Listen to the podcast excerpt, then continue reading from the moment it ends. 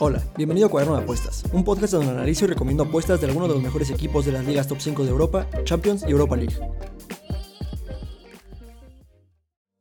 Para esta semana traigo partidos de la liga inglesa, italiana, alemana y española. Asegúrense de quedarse todo el episodio porque en algún punto de este voy a estar dando la combinada de la semana.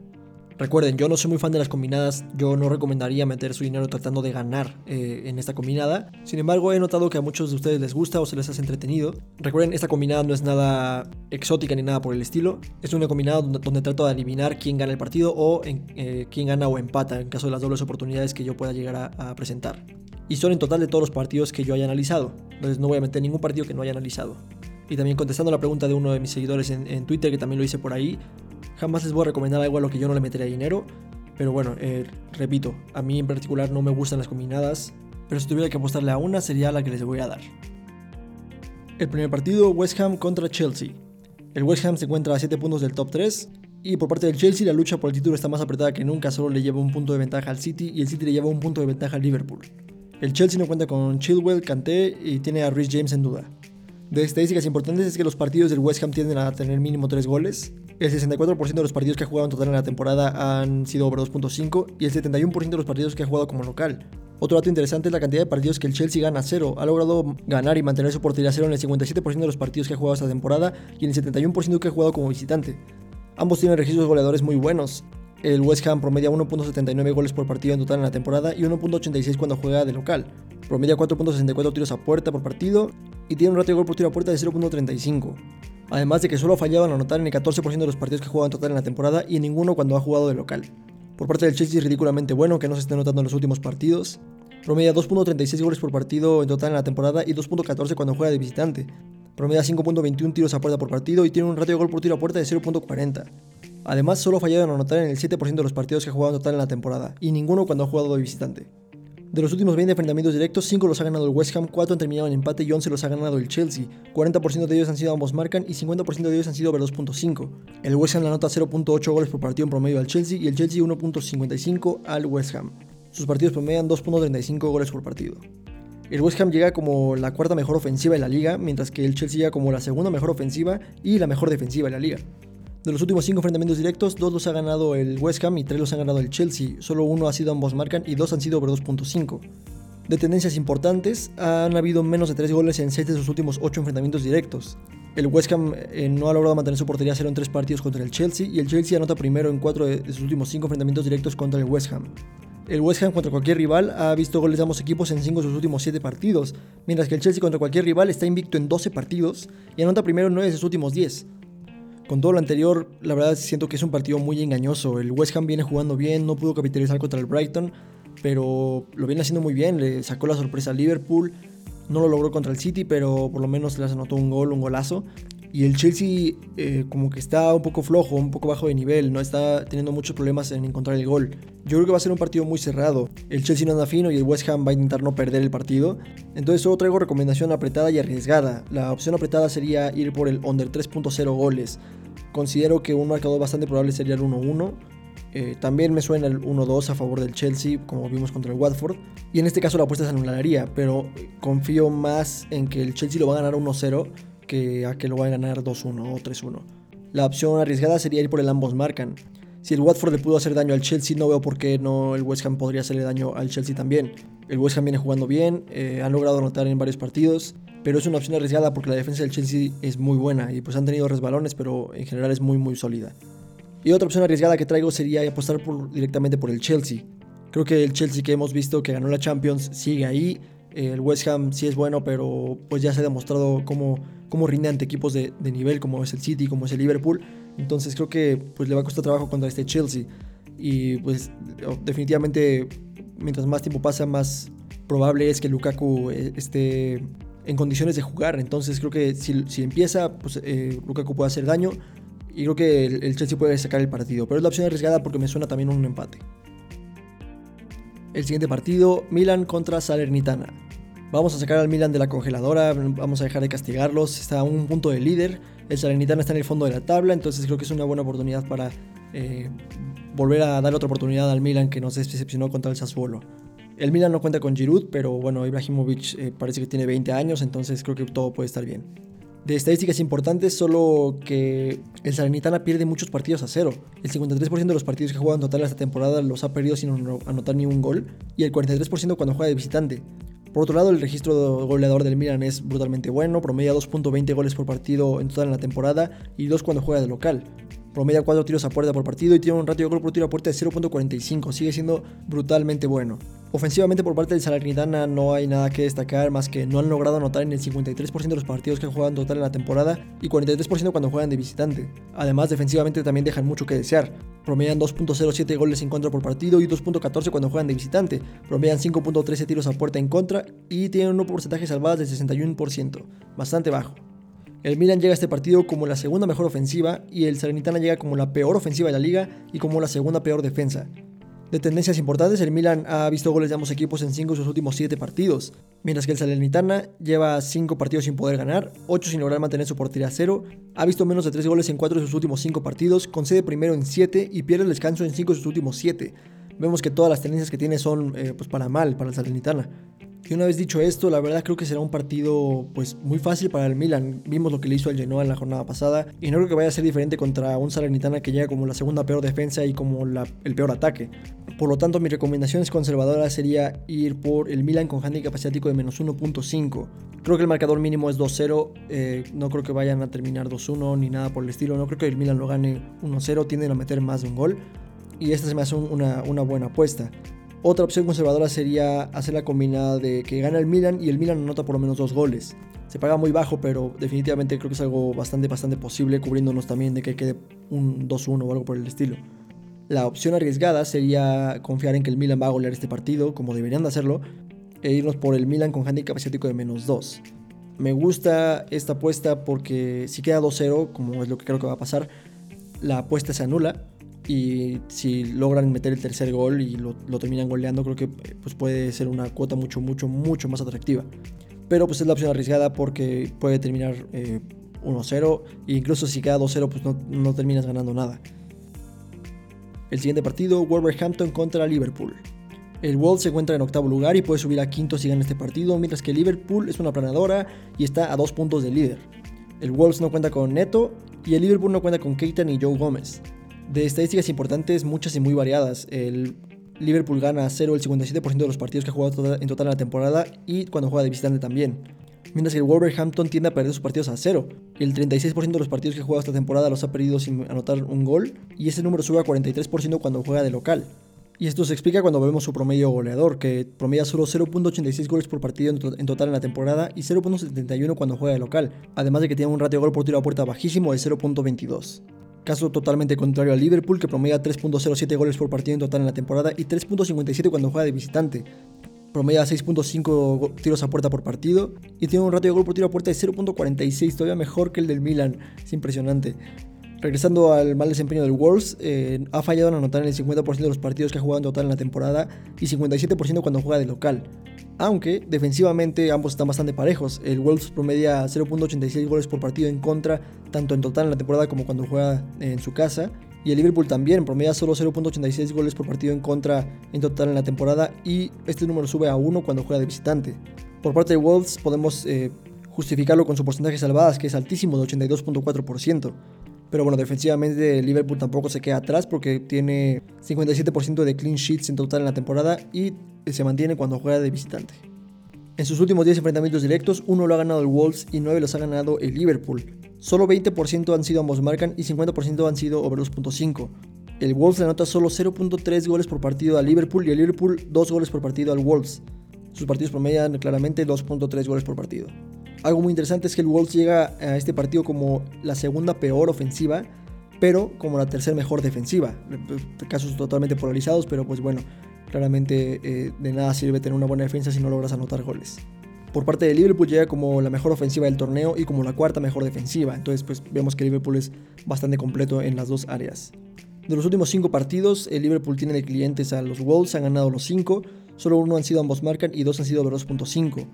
De tendencias importantes, el Wolves eh, lleva 11 partidos sin mantener su portería cero contra el Liverpool, un dato muy muy interesante que vamos a usar eh, ahorita. El Liverpool anota primero y gana el descanso en sus últimos 5 partidos contra el Wolves. De nuevo, clientazos. El Wolves contra cualquier rival está invicto en 3, no concede en 3 partidos y ha visto menos de 3 goles en 5 de sus últimos 6. El Liverpool contra cualquier rival ha ganado sus últimos 4, ha visto mínimo 3 goles en 4 de sus últimos 5, anota primero en 9 de sus últimos 10 y gana el descanso en 5 de sus últimos 7. Estadísticas brutalmente buenas para el Liverpool y pues no malas para el Wolves, pero bueno, tampoco son buenas noticias.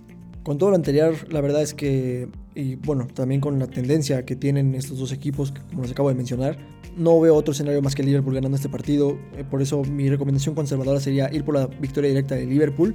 Los tienen de clientes y ahorita que están en un momento tan polarizado, eh, ambos equipos creo que pues, todavía más. La opción un poco más apretada, que también me parece bien, sería el Liverpool con handicap estético de menos uno. Sí, el Wolves es la tercera mejor defensa del torneo, pero el Liverpool los tiene de clientes y no veo otro escenario más que el Liverpool ganando mínimo por dos goles. Sí me gusta mucho esa opción. Incluso si no lo hace, si solo gana por un gol porque el Wolves metió a los 11 en su área, pues nos en la apuesta y creo que es un, riesgo que vale la pena correr. La opción arriesgada, considerando el mal momento ofensivo que pasa el Wolves, sería la opción de que el Liverpool gana a cero. El Liverpool creo que va a dominar el partido, no es tanto que tengan méritos defensivos eh, pues, increíblemente buenos, que los tienen, sino que creo que el Wolves va a tener mucho problema en siquiera tocar el balón. Entonces creo que va a estar más preocupado defendiéndose que, intentando generar opciones. Entonces creo que es una buena opción también. El siguiente partido, Roma-Inter. El Inter está a solo dos puntos del líder, mientras que la Roma está en quinto lugar, está a siete puntos del cuarto lugar. Bajas importantes para la Roma, no cuenta con el Sharawi, Pellegrini ni Spinazzola, mientras que el Inter no cuenta con Darmian ni De de estadísticas importantes es que ambos equipos tienden a lograr 2.5. El 53% de los partidos de la Roma han tenido mínimo 3 goles y el 43% cuando juega de local. Por parte del Inter, el 60% de los partidos en total en la temporada han visto mínimo 3 goles y este número sube a 62% cuando juega de visitante. Ambos tienen argumentos defensivos muy buenos. La Roma promedia 1.60 goles por partido en total en la temporada y 1.43 cuando juega de local. Promedia 4.6 tiros a puerta por partido y tiene un ratio de gol por tiro a puerta de 0.32 mientras que el Inter, brillante como siempre, eh, promedia 2.40 goles por partido en total en la temporada y 2 cuando juega de visitante, promedia 5.80 tiros a puerta por partido y tiene un ratio de gol por tiro a puerta bastante bueno de 0.34. Un dato que no podemos dejar desapercibido es que la Roma tiende a dejar su portería a cero. El 40% de los partidos esta temporada lo, lo, ha logrado y este número sube a 57% cuando juega de local. De los últimos 22 enfrentamientos directos, 7 los ha ganado la Roma, 10 han terminado en empate y 5 los ha ganado el Inter. 68% de ellos han sido ambos marcan, esto es un dato muy, muy interesante, y 59% han sido over 2.5. La Roma la anota 1.64 goles por partido en promedio al Inter y el Inter 1.32 a la Roma. La Roma llega a este partido como la quinta mejor defensa, mientras que el Inter llega como la mejor ofensiva del torneo y la segunda mejor defensiva. De sus últimos 5 enfrentamientos directos, 4 han terminado en empate y 1 lo ha ganado el Inter. 4 han sido ambos marcan y 3 han sido over 2.5. De tendencias importantes es que ambos equipos han anotado en 9 de sus últimos 10 enfrentamientos directos, el Inter está invicto en 8 partidos contra la Roma. Y el Inter contra cualquier rival ha ganado sus últimos 4, está invicto en 10, lleva 3 partidos sin conceder ningún gol, ha visto menos de 3 goles en 4 de sus últimos 5 y anota primero en 9 de sus últimos 10. Habiendo dicho todo lo anterior y poniendo especial atención en la buena defensa de la Roma y que al Inter dentro de todo sí está costando terminar las ocasiones que genera, creo que va a ser un partido un poco apretado. Creo que la Roma va a intentar no perder el partido, eh, va a intentar eh, jugar al contragolpe mientras que el Inter va a estar protagonizando el ataque. Y creo que eventualmente una del Inter va a entrar y pues va a terminar ganando 0-1 eh, o 0-2. O incluso puede que termine en empate si la, Roma logra hacerle daño a la segunda mejor defensiva de la liga. Mis recomendaciones conservadoras para este partido sería apostar por el Inter con handicap asiático de 0. Creo que es algo que se puede dar. Lo peor que creo que le puede pasar al, Inter es que termine en empate y pues en ese caso también a nosotros se nos anula la apuesta. Otra opción conservadora sería ir por el under 3.5 goles. Creo que si van a empatar va a ser 1-1, no creo que termine 2-2. Eh, pero pues ya vimos lo que pasó con el, el Inter Napoli, entonces hay que tener cuidado también. Y la opción arriesgada sería ir por la victoria directa del Inter. Creo que el Inter viene en mejor estado de forma que la Roma. Creo que tiene más argumentos ofensivos en general que la plantilla de Mourinho. Entonces creo que pueden ganar este partido. Además de que vienen haciendo un fútbol muy muy bonito. Pero es la opción arriesgada porque pues estos partidos, como les menciono, tienden a terminar en empate. Cuatro de los últimos cinco partidos han, terminado en empate, entonces no quiero tampoco subestimar a la Roma. El siguiente partido y partidazo de la jornada, Der Klassiker, Borussia Dortmund contra Bayern Múnich. Pelea directa por el primer lugar en la Bundesliga, el Borussia Dortmund no cuenta con Hazard, Bellingham aparecía como no disponible pero ahora aparece como en duda, eh, no cuenta con Reina ni Moukoko, mientras que el Bayern no cuenta con Kimmich ni Savitzer. pero con la noticia de que Haaland ya está disponible y puede empezar contra el, contra el Bayern Múnich. De estadísticas importantes es que ambos tienden al ambos marcan el over 2.5. El 85% de los partidos del Dortmund han tenido goles de ambos equipos y el 86% cuando juega de local, mientras que el 69% de los partidos del Bayern Múnich han tenido goles de ambos equipos y el 100% cuando juega de visitante. Los números del Dortmund se mantienen cuando hablamos del over 2.5, igual 85% en total en la temporada y 86% cuando juegan de local, mientras que el Bayern Múnich en este rubro alcanza 85% en total en la temporada y 83% cuando juega de visitante.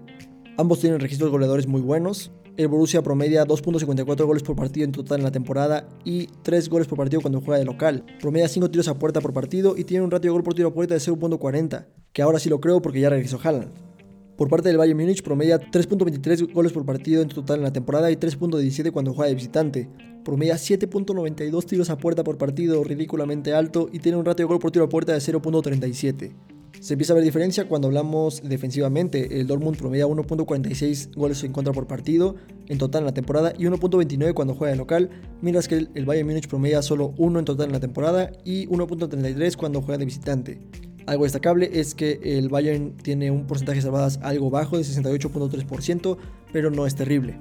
De los últimos 22 enfrentamientos directos, 7 los ha ganado el Dortmund, 3 han terminado en empate y 12 los ha ganado el Bayern Múnich. 45% de ellos han sido ambos marcan y 59% de ellos han sido over 2.5. Este es un dato que tenemos que considerar más adelante. El Dortmund anota un gol por partido al Bayern Múnich y el Bayern Múnich 2.09 goles por partido al Dortmund. Sus partidos promedian 3.18 goles por partido. Además, el Dortmund a este encuentro llega como la segunda mejor ofensiva de la liga, mientras que el Bayern Múnich llega como la mejor ofensiva de la liga y la segunda mejor defensa. De los últimos 5 enfrentamientos directos, el Bayern tiene de cliente al, Borussia Dortmund, ha ganado los últimos 5, 4 de ellos han sido ambos marcan y over 2.5. De tendencias importantes, han visto mínimo 3 goles en 5 de sus últimos 6 enfrentamientos directos. El Borussia Dortmund no ha logrado mantener su portería cero en 6 partidos contra el Bayern Múnich, mientras que el Bayern Múnich ha ganado los últimos 6 y no ha logrado mantener su portería cero en 4 contra el Borussia Dortmund. El Dortmund contra cualquier rival no ha logrado mantener su portería cero en 5 partidos, ha visto goles de ambos equipos en 5 y ambos equipos han anotado también en 5 partidos. El Bayern contra cualquier rival ha visto mínimo 3 goles en 9 de sus últimos 10 partidos. Ambos equipos han anotado en 5 de sus últimos 6 y además anota primero en 5 de sus últimos 6 encuentros también. Personalmente se me hizo tristísima la imagen que dio el Borussia Dortmund en la Champions League. Siento que se achicaron y les faltó coraje, por no decir otra, otra palabra. Y aunque el Bayern sí está pasando por un bache, se podría decir, porque no está goleando a quien se le ponga enfrente, aún con rivales fáciles, creo que el Bayern le puede sacar el partido al Borussia Dortmund. Y no solo lo marca la tendencia en enfrentamientos directos, sino también el nivel actual de ambas plantillas y las bajas que tiene también cada uno. Aunque el Dortmund ya cuenta con, con Haaland de nuevo, creo que el Bayern es un equipo mucho más completo eh, en general y más trabajado también. Mis recomendaciones conservadoras sería ir por el Bayern over 1.5. Yo creo sin problema que el Bayern le va a poder anotar dos goles al, al, Dortmund. El Dortmund no se jacta de tener una defensa muy brillante y aunque no tienen números defensivos tan tan malos como hace unas jornadas, definitivamente creo que el Bayern le puede hacer dos goles al, al Dortmund.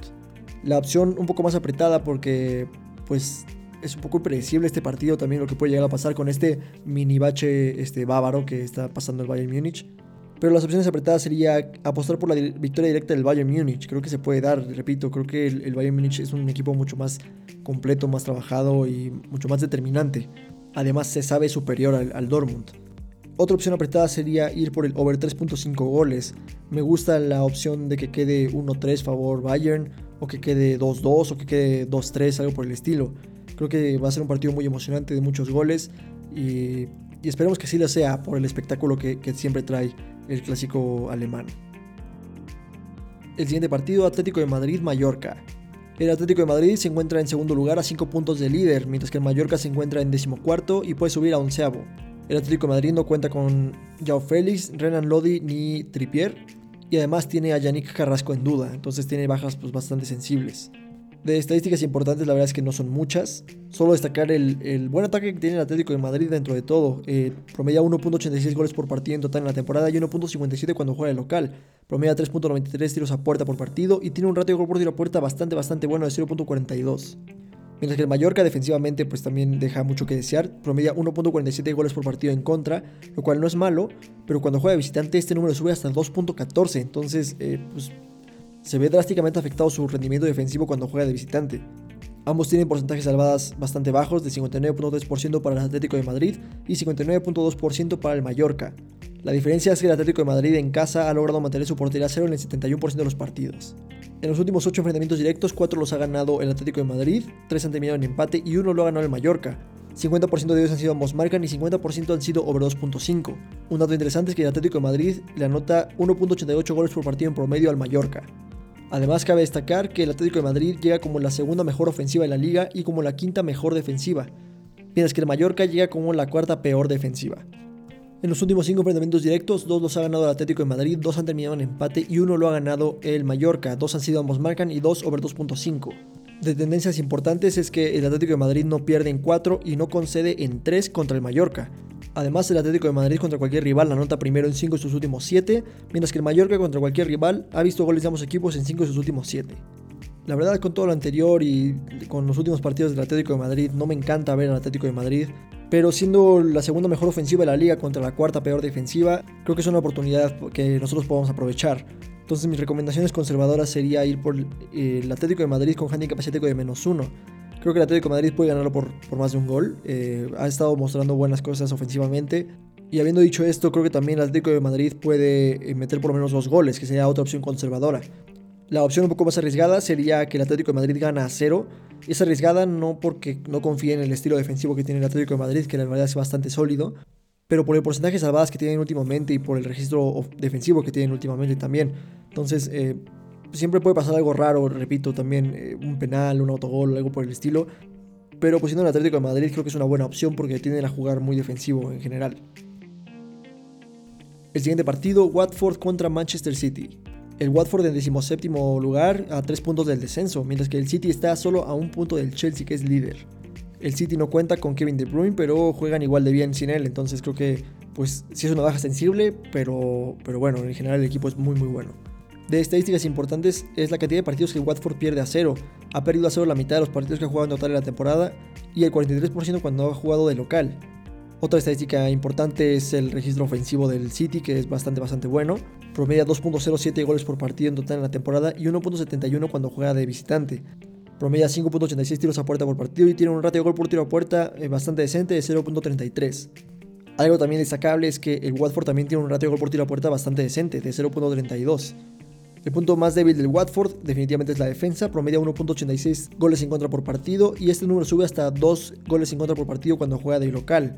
Algo que me dejó muy muy impresionado también es que por parte del City solo permite 1.86 tiros en contra por partido, un número bajísimo, se me hace impresionante. Para poner en contexto, el Watford promedia 4.5 tiros a puerta en contra. Y un equipo como el Milan promedia 3.47. Es algo eh, muy muy bajo. Y eso se ve reflejado también en, el porcentaje de porterías a cero que mantienen, que han logrado mantener su portería a cero en el 57% de los partidos en total esta temporada y en el 43% cuando juegan de visitante. De los últimos 10 enfrentamientos directos, el City tiene de cliente al Watford, ha ganado los últimos 10, 40% han sido ambos marcan y 80% han sido over 2.5. El Watford la nota 0.40 goles por partido al City y el City 3.70 goles por partido al Watford, un número altísimo y parece hasta ridículo. Sus partidos promedian 4.10 goles por partido. Además el City ha anotado en el 100% de estos 10 partidos. El Watford llega a este partido como la tercer peor defensa, mientras que el City llega como la tercera mejor ofensiva y la segunda mejor defensiva. De los últimos 5 partidos, obviamente todos los ha ganado el City, pues ya lo había mencionado, son los traen de clientes. Dos han sido ambos marcan y 5 over 2.5. Además, dos han sido over 5.5. De hecho, hubo un partido donde el City me parece que ganó 8-0. De tendencias importantes ha habido mínimo 3 goles en sus últimos 8 enfrentamientos directos. El Watford no ha logrado mantener su portería cero en 14 partidos contra el City, mientras que el City ha ganado 13, está invicto en 15, lleva 3 partidos sin, sin conceder gol, ha sido el primero en anotar en 9 y gana el descanso en 8 de sus últimos 9, todo esto contra el Watford. El Watford contra cualquier rival no ha logrado mantener su portería cero en 13 partidos, ha visto mínimo 3 goles en 5 de sus últimos 7 y ha sido el primero en conceder en 9 de sus últimos 10.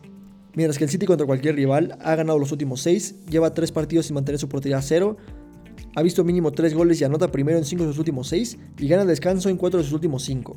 Vemos que el City solo ha ido a la alza desde que perdió contra el PSG y contra el Crystal Palace me parece con todo lo anterior, con todas las tendencias y de nuevo que el City trae de cliente al Watford, No creo que nada vaya a cambiar de cara a este partido, pero lo malo es que, pues como es tan obvio que el City va a ganar, todas las cuotas están muy malas y están eh, pues muy bien ajustadas. Entonces, solo traigo una recomendación conservadora y una apretada. La conservadora es que el City logra cubrir un handicap asiático de menos 1.5. Creo que lo pueden lograr, creo que el marcador mínimo sería 0.2. Lo logró contra un Aston Villa que va a la alza. Y el Watford no ha estado jugando mal, jugó muy bien contra el Chelsea, pero aún así no logró sacarles el partido. La opción más apretada sería que el City gana a 0. Me parece una opción bastante buena porque confío en que el Watford no va a tocar ni siquiera el balón prácticamente. Además, imaginemos que lo logran. Eh, tiran una vez a puerta o tal vez dos. El City promedia 1.86 eh, tiros a puerta en contra por partido. Y en Premier League tienen un porcentaje salvado bastante bueno, 73.1%. No creo que, eh, incluso aunque logren eh, tirar dos veces a puerta, creo que logren anotarle a Ederson. Pero siempre es una opción apretada, pues por lo que les digo, de que siempre puede haber un penal o una mano o algo por el estilo que, que pues arruine todo este análisis, ¿no? Sin embargo, no creo que el, Watford tenga mucho el balón en este partido, entonces creo que también es una buena opción por eso. El siguiente partido y lo que yo considero que también es uno de los partidazos de la jornada, Napoli-Atalanta. Qué belleza de partido, me muero de ganas de ver este partido. El Napoli es líder en solitario, mientras que el Atalanta puede empatar al Inter en puntos. Algo muy muy importante es que el Napoli no cuenta con Koulibaly para este partido y pues claramente ni con Osimen, que pues también es su delantero de estadísticas importantes es que el Atalanta tiende a los partidos de marcador alto y donde ambos equipos marcan. El 73% de los partidos totales esta temporada han tenido goles de ambos equipos y han habido mínimo 3 goles. Y este número baja a 71%, que también es bastante alto, como visitante. Ambos tienen registros goleadores muy muy buenos. El Napoli promedia 2.13 goles por partido en total en la temporada y 2.14 cuando juega de local. Mientras que el Atalanta también promedia 2.13 goles por partido en total en la temporada y 2.14 cuando juega de visitante promedian 4.8 tiros a puerta por partido y 4.47 respectivamente, y el Napoli tiene 0.39 de ratio gol por tiro a puerta y el Atalanta 0.40. De los últimos 20 enfrentamientos directos, 8 los ha ganado el Napoli, 4 han terminado en empate y 8 los ha ganado el Atalanta. 65% de ellos han sido ambos marcan y 55% han sido over 2.5. El Napoli le anota 1.45 goles por partido al Atalanta y el Atalanta 1.50 al Napoli. Sus partidos promedian 2.95 goles por partido. Además, un dato muy interesante es que el Atalanta ha anotado en el 90% de estos 20 encuentros. El Napoli llega a este partido como la cuarta mejor ofensiva de la liga y como la mejor defensa, mientras que el Atalanta llega como la tercera mejor ofensiva de la liga. Aunque de hecho están empatados. De los últimos 5 enfrentamientos directos, uno lo ha ganado el Napoli, uno ha terminado en empate y 3 los ha ganado el Atalanta. 3 han sido ambos marcan y over 2.5. De tendencias importantes han habido mínimo 3 goles y ambos equipos han anotado en 6 de sus últimos 8 enfrentamientos directos. El Atalanta está invicto en 3 partidos contra el Napoli, mientras que el Napoli contra cualquier rival ha visto mínimo 3 goles en 5 de sus últimos 6 partidos y ambos equipos han anotado en 5 de sus últimos 6 encuentros. El Atalanta contra cualquier rival está invicto en 9 partidos, ha visto mínimo 3 goles en 7 de sus últimos 8, ambos equipos han anotado en 8 de sus últimos 10, ha sido el primero en anotar en 5 de sus últimos 6 y gana el descanso en 4 de sus últimos 5. Muy muy feliz por el gran momento que vive el Atalanta en estas últimas jornadas. Ustedes saben que yo disfruto mucho de ver el, fútbol del el Atalanta de Gasperini. Y este partido me deja muy emocionado. Quiero ver la reacción del Napoli después de, de ese tropezón tan grande contra el Sassuolo. Lo tenían ganado y lo dejaron escapar y por poco les quitan hasta el punto del empate. Quiero ver el Atalanta contra un equipo de más categoría como es el Napoli. Ya lo demostraron contra la Juve, pero la Juve no vive un gran momento últimamente. Entonces, eh, pues es como una prueba real de qué tan bien está su, nivel actual. Mis recomendaciones conservadoras sería ir por el ambos marcan. Creo que el marcador mínimo es 1-1 en este partido. Después de ver lo que el Sassuolo le pudo hacer a Napoli, no dudo que el Atalanta le va a poder anotar por lo menos un gol al, Napoli. Y el Napoli con Mertens encendido creo que tiene muchos argumentos para poderle hacer daño al Atalanta. Otra opción conservadora, porque se me hace un poco improbable el 1-1, es que veamos mínimo 3 goles. Creo que es algo que se puede dar. Siento que si lo llegan a empatar va a ser en un marcador como 2-2 o 2-1 para cualquier lado. Entonces eh, creo que también se puede dar esta, esta opción. La opción más arriesgada, con base en la imagen que nos dejaron ambos equipos en las jornadas pasadas, sería el Atalanta con handicap asiático de 0. Es arriesgada porque si empatan, pues, eh, se anula la apuesta. Y estamos confiando en que el Atalanta le va a poder sacar los 3 puntos al Napoli. El Atalanta viene en un gran estado de forma, tiene una inercia muy buena. Y el Napoli, pues, le empató el Verona, le ganó el Inter, le remontó sobre la hora el Sassuolo entonces creo que están tambaleando un poco. Creo que el Atalanta viene con mejor inercia o mejor impulso, por así decirlo. Y además sin Koulibaly creo que también la van a sufrir bastante en, la defensa por, parte del Napoli. Y bueno, definitivamente nos vemos en Twitter a esa hora porque voy a estar muy muy activo durante ese partido. El siguiente partido, Manchester United contra Crystal Palace. Yo sé, es muy pronto para sacar al Manchester United de la congeladora. Dieron un gran partido contra el Arsenal, la verdad es que no pensé que fueran a sacar los tres puntos, yo pensé que iba a terminar en empate. Además también contra el Villarreal dieron un partidazo, contra el Chelsea tuvieron suerte, pero personalmente sabía que si sacaban algo de ese partido iba a ser por ese medio. El United está en séptimo lugar a dos puntos de Europa League, mientras que el Crystal Palace está en onceavo y puede ponerse noveno. El United no cuenta con Cavani, Pogba ni Varane y tiene a Luke Shaw en duda. De estadísticas importantes es la cantidad de partidos que pierde el Crystal Palace a cero de visitante. Ha perdido sin lograr anotar en el 43% de los partidos que ha jugado fuera de su estadio. El United promedia 1.71 goles por partido en total en la temporada y 1.86 cuando juega en casa. Tiene un ratio de gol por tiro a puerta bastante decente, 0.33, pero el Crystal Palace tiene uno incluso mejor de 0.36. Algo que no es muy alentador es que el Manchester United no ha logrado anotar en el 43% de los partidos que ha jugado en Old Trafford. Pero el Crystal Palace promedia 1.43 goles en contra por partido en total en la temporada y este número empeora hasta 2 goles en contra por partido cuando juega de visitante. El United tampoco tiene mucho que presumir en defensa, promedia 1.71 goles por partido en contra en total en la temporada y 1.86 cuando juega de local. Ambos tienen porcentajes salvadas bastante bajos del 65.2% para el United y 67.8% para el Crystal Palace. De los últimos 16 enfrentamientos directos, 11 los ha ganado el Manchester United, 3 han terminado en empate y 2 los ha ganado el Crystal Palace. 38% de ellos han sido ambos marcan y 44% de ellos han sido over 2.5.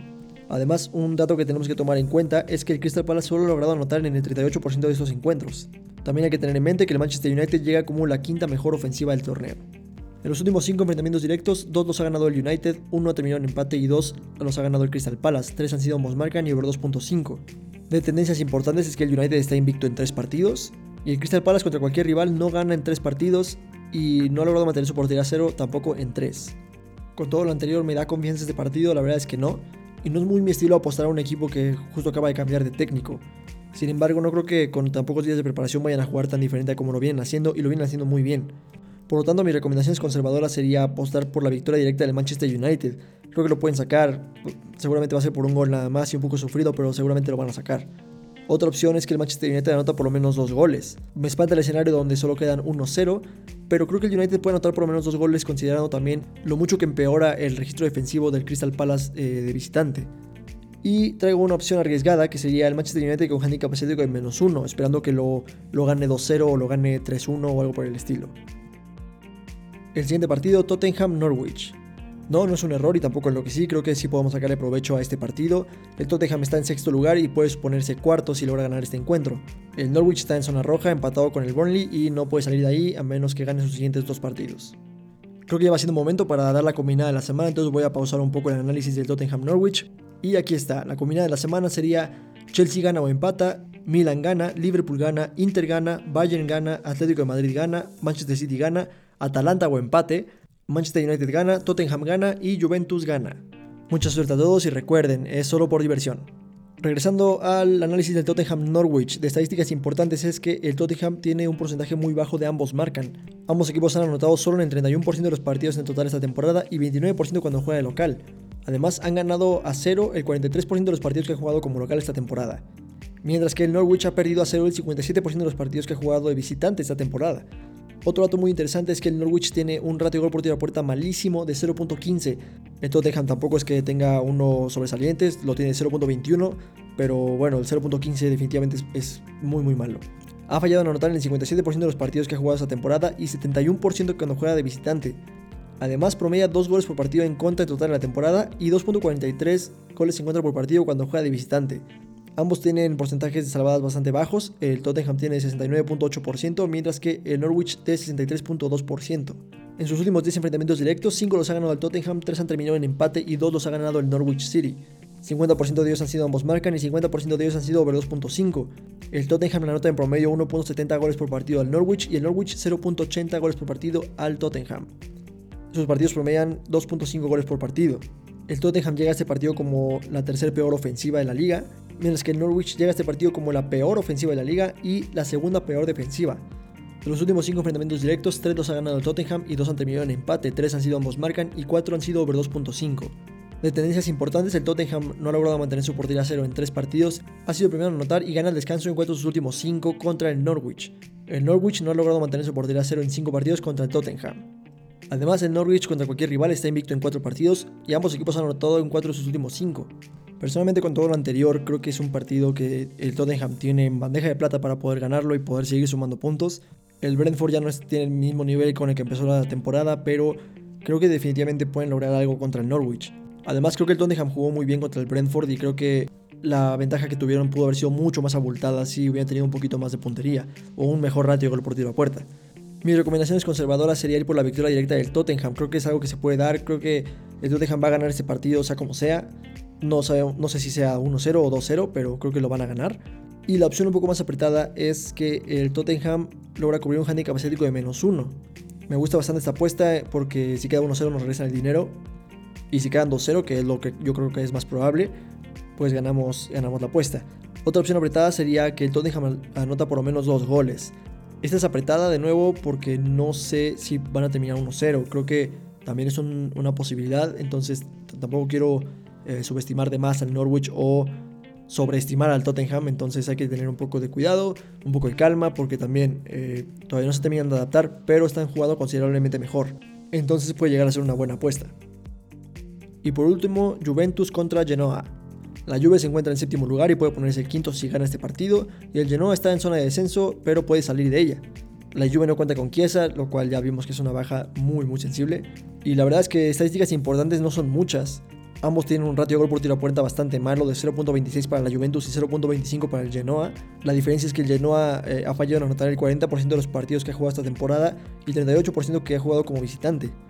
Además, defensivamente, pues es mucho peor que la Juventus, promedia 1.93 goles en contra por partido en total en la temporada. Y este número baja solo a 1.88 cuando juega de visitante. En sus últimos 22 enfrentamientos directos, 15 los ha ganado la Juventus, 4 han terminado en empate y 3 los ha ganado el Genoa. 50% de ellos han sido ambos marcan y 45% de ellos han sido over 2.5. La Juve la nota 1.82 goles por partido en promedio al Genoa y el Genoa 0.86 a la Juventus. La Juve llega a este partido como la cuarta mejor defensa del torneo, mientras que el Genoa llega como el quinto peor ataque y la cuarta peor defensiva. De sus últimos 5 enfrentamientos directos, la Juve trae de cliente al Genoa, eh, los ha ganado los 5, 5 han sido ambos marcan y over 2.5 de tendencias importantes. La Juve lleva 7 partidos sin mantener su portería a cero y anota primero en 5 partidos contra el Genoa, mientras que el Genoa eh, no ha logrado mantener su portería a cero en 5 partidos contra la Juve. La Juve contra cualquier rival ha visto menos de 3 goles en cuanto a sus últimos 5 encuentros, y el Genoa contra cualquier rival no gana en sus últimos 12 y no anota en sus últimos 3. La verdad, solo traigo este partido por lo que el Milan le hizo al Genoa, porque si por mí fuera, la Juventus se iría directo a la congeladora. Mis recomendaciones para este partido solo son apretadas y arriesgadas. La apretada sería una combinación de la victoria de la Juventus y que la Juventus anota por lo menos dos goles. Creo que se puede dar, creo que los últimos resultados han sido un poco injustos para la Juve y tienen mucho más de lo que se está mostrando en los marcadores eh, como tal. La opción arriesgada sería que la Juventus cubre un handicap asiático de menos 1.5. Me cuesta trabajo creer que lo ganen solo 1-0, aunque se puede dar, pero creo que el marcador mínimo sería 2-0 para la Juve. Y la otra opción, que sería también arriesgada, considerando lo mucho que fallan a anotar el Genoa, sería que la Juventus gana a cero. Creo que también se puede dar, aunque pues definitivamente es más arriesgada porque confiamos en que la Juve haga un gran gran partido. Y además en una jugada casi logra anotar el Salernitana, entonces también hay que tener cuidado con esto. Y bueno, esto sería todo de mi parte en cuanto a análisis estadístico de esta jornada. Muchas gracias por todo el apoyo, tanto en TikTok como en podcast, Twitter y YouTube. Me alegra mucho saber que esta información que les comparto les ayude a ustedes a hacer apuestas más informadas. Si quieres conocer a lo que yo apuesto en cada partido, tengo un canal premium en Telegram. Búscame como arroba cuaderno apuestas y escríbeme para conocer más detalles. No olviden seguirme en TikTok como arroba cuaderno donde subo contenido relacionado con probabilidades, estadísticas y apuestas deportivas. Síganme también en Twitter como arroba cuaderno donde ahí comento partidos en vivo con ustedes, que la verdad a mí se me hace divertidísimo, y de vez en cuando mando alguna apuesta que me guste. No olviden tampoco suscribirse al canal de YouTube, que también pueden encontrar bajo el nombre de Cuaderno de Apuestas. Sin más por el momento, muchas gracias por acompañarme y nos vemos el lunes porque hay Champions.